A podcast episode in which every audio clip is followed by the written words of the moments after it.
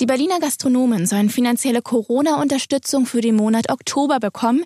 Darüber ist sich der Berliner Senat einig. In welcher Form ist noch offen? Im Gespräch ist ein einmaliger Mietzuschuss in Höhe von 50 Prozent oder eine Einmalzahlung in Höhe von höchstens 3000 Euro würde viele Gastronomen erleichtern, die seit der Sperrstunde nicht nur mehr, sondern wirklich erhebliche Umsatzeinbußen haben. Was ein Gastronomiebetreiber Ihnen zu sagen hat und warum auch die Berliner Taxifahrer unter der Sperrstunde leiden, hören Sie in dieser Podcast-Folge mit mir und meiner Kollegin Stefanie Fiedler, die in der Stadt unterwegs war und direkt vor Ort mit den Betroffenen gesprochen hat. Berlin Live Podcast.de Das Top-Thema heute in Berlin und Brandenburg. Berlins Gastronomie leidet erheblich unter den Corona-Einschränkungen, gerade unter der Sperrstunde, denn das komplette Abendgeschäft, hier erzielen ja die meisten Gastronomen ihre meisten Umsätze, das fällt bis Ende Oktober komplett weg. Steffi hat heute Vormittag Benjamin Wolter besucht. Er ist Marketingchef im Salon Barbette, einer Bar- und Event-Location am U-Bahnhof Schillingstraße. Und mit ihm hat sie über die aktuelle Situation gesprochen. Ab 23 Uhr werden hier die Bürgersteige hochgeklappt, sagt man ja. Wie ist denn das gerade einfach so vom Gefühl? Es ist unglaublich traurig, weil gefühlt Berlin tot ist. Also ich bin am Samstag auch durch Berlin gefahren abends und nirgendwo war ein Mensch. Also sonst hat man Leute an der Bar, Leute, die irgendwo hinlaufen, weil man sich eben teilweise um 23 Uhr erst trifft mit Freunden. Das gibt's gar nicht mehr. Und es ist wirklich ein Aussterben, was quasi provoziert wird auf irgendeine Art und Weise. Und es ist also für uns speziell auch ein enormer Umsatzverlust, weil wir zwei Drittel unseres Umsatzes ab 22 Uhr machen. Wir partizipieren vom Kino International, weil eben im Herbst die Kinosaison wieder losgeht und viele Kinobesucher direkt danach zu uns gerne kommen und noch was trinken. Gerne auch bis eins, zwei gesessen haben und das jetzt kommen sie uns stehen vor verschlossener Tür nach dem Vorführung. Manch einer, der kommt um 10 vielleicht noch kurz auf den Drink rüber und ab 22.30 Uhr müsst ihr dann aber schon sagen, so, ein Drink ist vielleicht noch drin oder ist noch nicht mal dieser eine Drink drin? Einer geht meistens noch. Was schwieriger wird, ist, wenn es ausländische Gäste sind, weil die das gar nicht wissen oder nicht verstehen und die kommen nach Berlin, weil es die Partystadt ist oder die offene Stadt und dann auf einmal sagen wir um 22.30 Uhr letzte Runde, gleich machen wir zu. Und für die ist es so ein bisschen Brett vom Kopf, weil man natürlich mit was ganz anderem gerechnet hat, weil es halt auch so ein bisschen stillschweigen. Also es ist öffentlich passiert, aber es ist nicht so gut kommuniziert worden und nicht so offensichtlich für jeden, dass es eben so zwingend abgeschlossen wird immer. Ja, mir hat das ja auch eine Freundin erzählt, die in der Gastro arbeitet. Äh, die ist jetzt äh, vor wenigen Tagen eben durch die Stadt nachts gefahren und sie sagt, das ist so still, das ist so leise, das ist so gruselig das ist nicht mehr Berlin. Es ist absolut. Ich gehe abends mit meinem Hund oft spazieren. Ich wohne in einem Kiez, wo auch Bars sind und Restaurants und ist niemand mehr auf der Straße. Also ich laufe da Menschen allein durch die Stadt oder durch die Straßen, wo man sonst immer Leuten begegnet ist und man hat immer gesprochen, weil Hunde verbinden oder Hunde bieten es an oft. Jetzt trifft man niemanden mehr, weil einfach alle wirklich direkt nach Hause gehen auch. Und wenn, dann sind es irgendwelche kleinen Gruppen, die im Park sitzen, was ja auch nicht mehr so legal ist, aber was sich dann auch dann wahrscheinlich irgendwie aufsummiert auf so eine größere Gruppe, die dann irgendwann auch zur Party wird vielleicht. Kannst du ähm, in etwa irgendwie sagen, wie hoch äh, jetzt schon die Einbußen bei euch hier im Salon Babette sind durch die Sperrstunde? Summen kann ich jetzt nicht direkt sagen. Es ist halt, wie gesagt, zwei Drittel, die halt jetzt wirklich wegbrechen. Mhm. Und es ist halt ein Prozess, der natürlich im März begonnen hat. Erst mit dem Lockdown, dann ging es wieder etwas bergauf, weil wir aufmachen konnten. Und jetzt kommt halt die Sperrstunde. Also das ist quasi die Blockade nach der Blockade, die aufgebaut wird. Wir haben eben abgesehen vom Salon Babette noch vier Event-Locations, die eben auch brach liegen, weil keine Events stattfinden können und wir quasi jetzt warten, bis wieder unsere Arbeit getan werden kann. Welche Hilfe wäre für euch denn jetzt überhaupt kostendeckend? Ich meine, von Gewinn kann man hier ja schon mal ganz lange nicht mehr sprechen. Aber welche Hilfe würde euch denn wirklich ein bisschen helfen und vor allem euch äh, langfristig auch die Existenz sichern? Ich denke, dass Zus der Zuschuss für die Miete definitiv eine gute Hilfe ist, weil das ein extremer Kostenfaktor ist, den man nicht reduzieren kann, weil selbst wenn man eine Stundung vom Vermieter bekommt, ist es ja nur eine Aufschiebung der Last, die man trotzdem zu tragen hat und die man trotzdem zu zahlen hat. Also definitiv Zuschüsse für die Miete. Im Gespräch sind ja 50 Prozent der eigentlichen Miete oder äh, 3000 Euro. Also das wäre schon Geld, Geld, äh, womit ihr, es ist allerdings nur ein einmaliger Zuschuss im Gespräch, aber auch der würde ja wahrscheinlich helfen. Absolut. Also alles, was man als Zuschuss bekommen kann, hilft ungemein. Hast du denn noch Verständnis für die Corona-Maßnahmen? Ich weiß, das ist heutzutage eine bisschen äh, gefährliche Frage, aber so eine, auf so einer Skala von eins bis zehn, ähm, eins äh, gar nicht, zehn sehr? Ich würde acht sagen, mhm. weil es definitiv Sinn macht, die Menschen zu schützen und den Schutz untereinander, also auch Masken zu tragen, Abstand, Hände waschen, alles diese normalen Sachen eigentlich, die wir heute haben. Aber es ist aufsummiert, wirkt es doch sehr viel im Endeffekt, weil es auch häufig so unüberlegt ist, weil wir sind Leidtragende von den Schwierigkeiten, die woanders entstanden sind.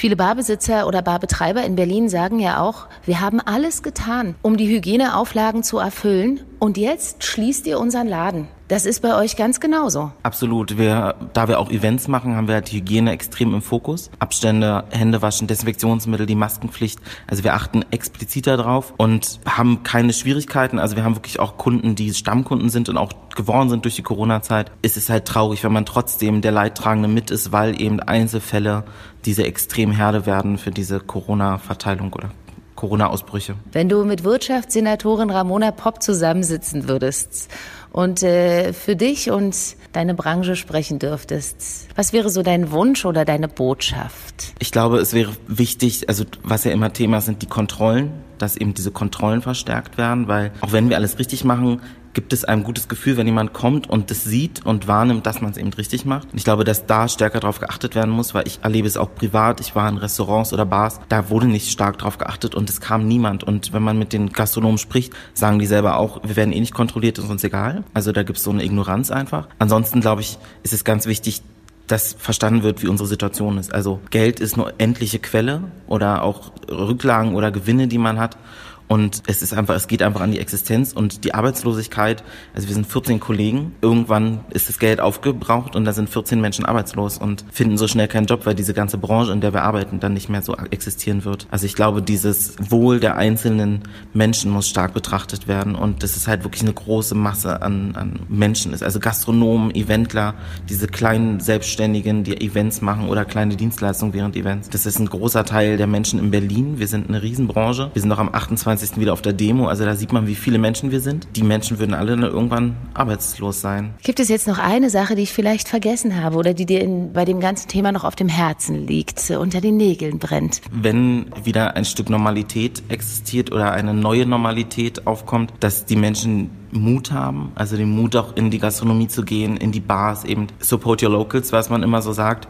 Ähm, das ist ganz wichtig, dass eben die Leute nicht sagen, nee, ich bleib lieber zu Hause, um mich zu schützen, weil äh, das ist nur auf kurze Zeit und ich traue mich gar nicht, sondern man sollte ähm, darauf stark achten und dass dieses Miteinander ist enorm wichtig, dieses Verständnis füreinander. Es gibt Menschen, die haben mehr Angst als andere und ich glaube, was enorm wichtig ist, ist, dass eben auch wieder Events stattfinden, dass die Leute sich nicht verstecken, sondern dass man was stattfinden lässt. Also auch irgendwie Stadtfeste, solche Sachen, irgendwelche kommunalen Geschichten, die auch immer wieder waren. Weil wenn man das alles einschränkt, das ist klar, die Leute haben einen Durst, eine Hungrigkeit danach und machen das an anderer Stelle und dann ist es die illegale Geschichte und dann passieren diese Giganto-Corona-Ausfälle, die wir ja auch zwischendrin haben. Genau, jetzt sind, fallen mir noch zwei Fragen ein. Die erste Frage ist die, habt ihr schon mal darüber nachgedacht, ähm, euren Laden hier so um, um 15, 16 Uhr zu öffnen? Also alles nach vorne zu verlegen, so wie man es eigentlich so äh, vielleicht früher sogar aus Kindertagen kennt. Die Party geht um 15 Uhr los um 20 Uhr machen wir ein Laden dicht. Na dann in dem Fall um 23 Uhr. Definitiv war es ein Gedanke. Wir haben es auch, wo wir ganz angefangen haben, vor über einem Jahr, ähm, auch früher aufgemacht. Aber es ist einfach keine Kundschaft, weil eben die meisten Leute arbeiten gehen oder es sind vielleicht Ältere, die kommen einmal in der Woche und das füllt dann nicht eine drei Tage Öffnungszeiten mit dem Umsatz, den man braucht, weil eben Personal vor Ort ist und alle diese Kostenfaktoren entstehen ab 15 Uhr. Und deswegen ist es für uns nicht lukrativ, ehrlicherweise, um 15 Uhr. Wir haben jetzt schon um 17 Uhr statt 18 Uhr aufgemacht. Man merkt, es geht schleppend, es kommen einige Leute, aber wir sind leider Gottes auch nicht an dem Touristen-Hotspot äh, hier gelegen, sodass hier Laufkundschaft reinkommt und alle paar Minuten was abholt quasi oder was kauft. Das beobachtet man eben auch in der Stadt, dass generell der, der Zulauf auch tagsüber bei den äh, Restaurant- und Kaffeebetreibern ähm, nachgelassen hat. Also das haben ja auch in den letzten Tagen mehrere Gastronomen erzählt. Ähm, kannst du das auch so bestätigen aus der Branche? Es ist definitiv so, dass weniger Gäste häufig kommen, weil eben eine Scheu ist oder weil man denkt, hat er überhaupt offen heute, hat er wieder zu, weil es diese Ungewissheit oft gibt. Wir haben, wie gesagt, Stammkunden, die kommen beinahe täglich die trinken dann ihre zwei Getränke und gehen wieder nach Hause, sind aber wohl das, dessen, dass sie kommen und man weiß, was sie möchten gleich. Es ist aber schon reduzierter Ähm, wie gesagt, durchs Kino waren es mehr, aber es flaut jetzt wieder ab, weil wir natürlich zumachen, wo das Kino, der Film gerade endet. Ja, und dadurch bedingt fehlen ja auch noch mal mehr Gäste abends, aber auch am Tag die Events, weil viele Firmen unsicher sind und tagsüber die Bau- und Event-Location nicht mehr buchen möchten. Und über die Problematik haben sich Steffi und Benjamin dann am Mittag unterhalten. Das erlebst du aber hier auch, ne, wenn du dich auch mit Leuten unterhältst. Ich erlebe das hier definitiv auch mit, von Kunden, die eine Unsicherheit haben und es nicht ähm, oder dann deswegen kein Event planen wollen. Da gibt's immer die zwei Seiten. Das sind einmal die, die sich aufgrund der Medien, die gerade äh, oder der, der medialen Einflüsse das nicht machen wollen, keine Events machen wollen. Und andererseits gibt's Firmen, die sagen, wir möchten kein Event machen, weil wir möchten nicht die erste Firma sein, die ein Event macht, was der Superspreader ist, wo alle Menschen mit Corona infiziert sind im Endeffekt und dann steht, Firma XY hat hier 120 Leute infiziert. Und ähm, es ist ganz interessant, es gibt Alarmstufe Rot, die planen diese ganzen Demonstrationen, die wir gerade machen oder die es gibt für die Veranstaltungsbranche. Da gab es eine Videokonferenz oder eine große Konferenz am Wochenende und da wurde auch gesagt, dass Bahnfahren gefährlicher ist, als auf ein Event zu gehen, weil es eben für die Events solche starken Hygieneauflagen gibt. 1,50 Abstand, die Desinfektion von Oberflächen, Handdesinfektionsspender, die zur Verfügung stehen, die Maskenpflicht. Also da wird extrem drauf geachtet. Wir haben auch Events schon gemacht und es funktioniert wunderbar. Es ist das neue Normal und das, man kann es machen und es nimmt der Sache keinen Abbruch, weil ich glaube, dass es keine wirkliche starke Zukunft ist für dieses Hybrid. Also es ist definitiv ein, ein Tool, was genutzt wird, aber wir brauchen diese Live-Kommunikation, weil ganz oft wird über Events Kultur vermittelt und Kultur kann ich nicht vor dem Display mir selber wahrnehmen, sondern ich muss es in dem Kontext verstehen und ich muss darüber mit Menschen sprechen können. Und die Mimik macht ganz viel aus in der Kommunikation. Und wenn ich im Prinzip nur den, das Wort höre und denjenigen nicht sehe, kann ich nicht das so fassen, wie wenn ich einfach mit ihm interagiere face to face. Am Nachmittag ist Steffi dann zur Taxi-Innung gefahren, zu Taxifahrer Lajek Nadolski, denn auch die Taxibranche leidet erheblich unter der Schließung der Gastronomie und der Sperrstunde. Warum genau, das hat er meiner Kollegin Steffi dann erzählt. Herr Nadolski, wie sieht denn die Situation seit letzter Woche Freitag auf dem Taximarkt in Berlin aus? Also am Freitag ist noch sehr gut gelaufen, weil alle Berliner noch ausgegangen sind mit der Aussage, es ist das letzte Wochenende, lass uns feiern, lass die Sau rauslassen. Aber die Realität hat uns schon gestern erreicht. Äh, 6,50 Euro Umsatz in der, in der Nacht äh, pro Stunde, da ist nicht mal der Mindestlohn drin. Und es ist sehr bedauerlich, dass äh, die Senatsverwaltung uns äh, jetzt in diesen naja, vergessen ist es vielleicht nicht erwähnt haben und dass wir jetzt auf keine Hilfe jetzt zählen können. Das wird jetzt zur Folge haben, dass die nächsten Betriebe jetzt abmelden, dass die nächsten Fahrzeuge jetzt stillgelegt werden, höchstwahrscheinlich für immer. Das ist jetzt äh, enorm. Wir haben bis jetzt seit Corona-Krise 1000 Fahrzeuge verloren und wir gehen davon aus, jetzt durch die Sperrstunde, Schließung des Flughafens und alle Faktoren, äh, was noch dazu gekommen sind, dass weitere 1000 Fahrzeuge jetzt für immer von der Bildfläche verschwinden. Also das heißt, äh, wie sieht das aktuell jetzt nachts aus? Restaurant, Gäste, die in Bars oder in Clubs gehen, fahren natürlich nicht mehr mit. Ähm, das heißt, die, die Taxen, die nachts fahren, haben eben wesentlich äh, weniger ähm, Kunden.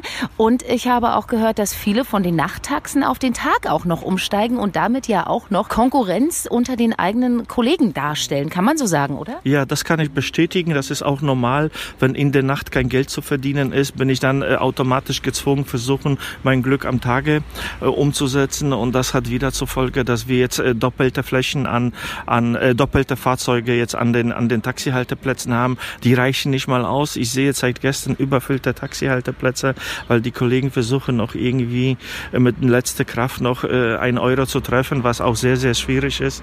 Und wie ich schon gesagt habe, das wird nur zur Folge haben, dass sehr viele wirtschaftlich das einfach nicht packen. Und Sie fahren ja auch selber Taxi und haben es mir im Vorgespräch gesagt. Äh, Sie haben heute ähm, eine Fahrt gehabt, dann haben Sie wie lange gestanden? Ja, die eine Fahrt ging sehr schnell und dann auf die zweite habe ich drei Stunden gewartet. Das heißt, ich habe 22 Euro Umsatz äh, damit kann man nicht leben, damit kann man nicht bezahlen. Das ist ja einfach nur äh, da zu sein und versuchen durchzuhalten, damit die Krise irgendwie wie schnell wie möglich vorbei ist und wir normal wieder leben können. Der Senat sitzt heute wieder zusammen und er sitzt wahrscheinlich auch noch die nächsten Dienstage und Wochen zusammen, um immer wieder zu beraten. Aber wenn Sie einmal teilnehmen könnten an so einer Senatssitzung mit äh, zum Beispiel Wirtschaftssenatorin Ramona Popp, was würden Sie denjenigen sagen? Also was heißt sagen? Wir streben jetzt an, auch von der Berliner Taxi-Innung auf die Verantwortlichen zuzugehen, dass auch unsere Branche nicht zu vergessen wäre. Wir gehören auch dazu. Wir sind auch ÖPNV, das heißt so wie Bus und Bahn. Also wir sind die einzigen, die individuelle Mobilität in Berlin gewährleisten zu einem sicheren Teil. Und wenn wir jetzt von der Bildfläche verschwinden, dann äh, können wir für Menschen, die daran angewiesen sind, sich nicht fortbewegen. Mhm. Deswegen ist die Hilfe wirklich angebracht. Ja. Was würde Ihnen denn ganz konkret helfen? Zuschüsse, Zuschüsse, so wie die Gastronomen, die haben Mieten bekommen. Wir können in anderer Form das machen. Also da sind wir offen auf Vorschläge und wir werden auch Vorschläge äh, an die Politik machen müssen und äh, das machen wir auch bald, damit wir vielleicht gemeinsam eine Lösung finden. Und Sie sagen ja, das betrifft Sie auch äh, ganz persönlich. Ich habe das jetzt mehrfach ähm, gehört. Äh, vielleicht ist das jetzt nur mein persönlich subjektiver Eindruck, aber ich habe mich in letzter Zeit mit sehr vielen Berlinern unterhalten, vor allem auch mit zum Beispiel ähm, Veranstaltungstechniker, ähm, Lichttechniker, äh, Toningenieuren und so weiter. Das sind alles auch gestandene Männer, die in den letzten Monaten zum Teil äh, auf Kosten ihrer Frauen mitleben. Und das hat natürlich auch eine psychische Komponente. Ähm, das steckt man eine Weile noch mit weg und denkt, das wird schon wieder. Aber Sie ähm, haben da eine ähnliche Geschichte. Ja, ja, absolut. Kann ich auch bestätigen. Also zurzeit ist bei uns in der Familie, dass meine Frau sich einen Taxifahrer leistet. Das dass ich dazu zuständig bin, sie vielleicht zur Arbeit zu fahren und abzuholen. Aber im Grunde genommen machen wir uns Sorgen, so wie Sie gesagt haben. Bis jetzt habe ich das Geld immer alleine verdient. Ich bin jetzt auch Mitte 50 und jetzt was soll ich machen? Also irgendwie muss man eine Entscheidung treffen. Wir haben in der Familie so gesagt, dass wir in sechs Monaten dann entscheiden, ob die Gewerbe abgemeldet bin und dann mit Mitte 50 keine Ahnung. Was wird aus mir? Weiß ich nicht. Ist das so ein Gedanke, den man wegschiebt oder ist das tatsächlich ein Gedanke, den Sie äh, realistisch doch schon mal greifen und sagen, okay, wenn es nicht das Taxi wird, dann wird es was anderes? Ja, was anderes ist gut gesagt. Wenn die ganze Republik in die Knie gegangen ist, was bleibt denn für mich übrig? Ich bin die letzten Jahre äh, Taxi gefahren und äh, ich dränge das noch weg. Ich versuche das wegzudrängen mit der Aussage, es wird schon, aber Sorgen macht man sich schon und äh, die belasten äh, wirklich enorm. Ja, viele Bereiche sind es, die unter den aktuellen Corona-Maßnahmen leiden. Morgen findet die Ministerpräsidentenkonferenz statt. Danach rechnet man mit dem Beschluss der Hilfsmaßnahme für die Berliner Gastwirte. Das war heute unser etwas längerer Podcast mit mir, Julien Heinrich und meiner Kollegin Steffi Fiedler. Falls Ihnen der Podcast gefallen hat, können Sie diesen gerne abonnieren auf Ihrer Lieblingspodcast-Plattform. Aber natürlich finden Sie auch alle Folgen zum Nachhören auf berlinerpodcast.de. Hören, was passiert. Berlinlivepodcast.de. Das war das Top-Thema heute in Berlin und Brandenburg.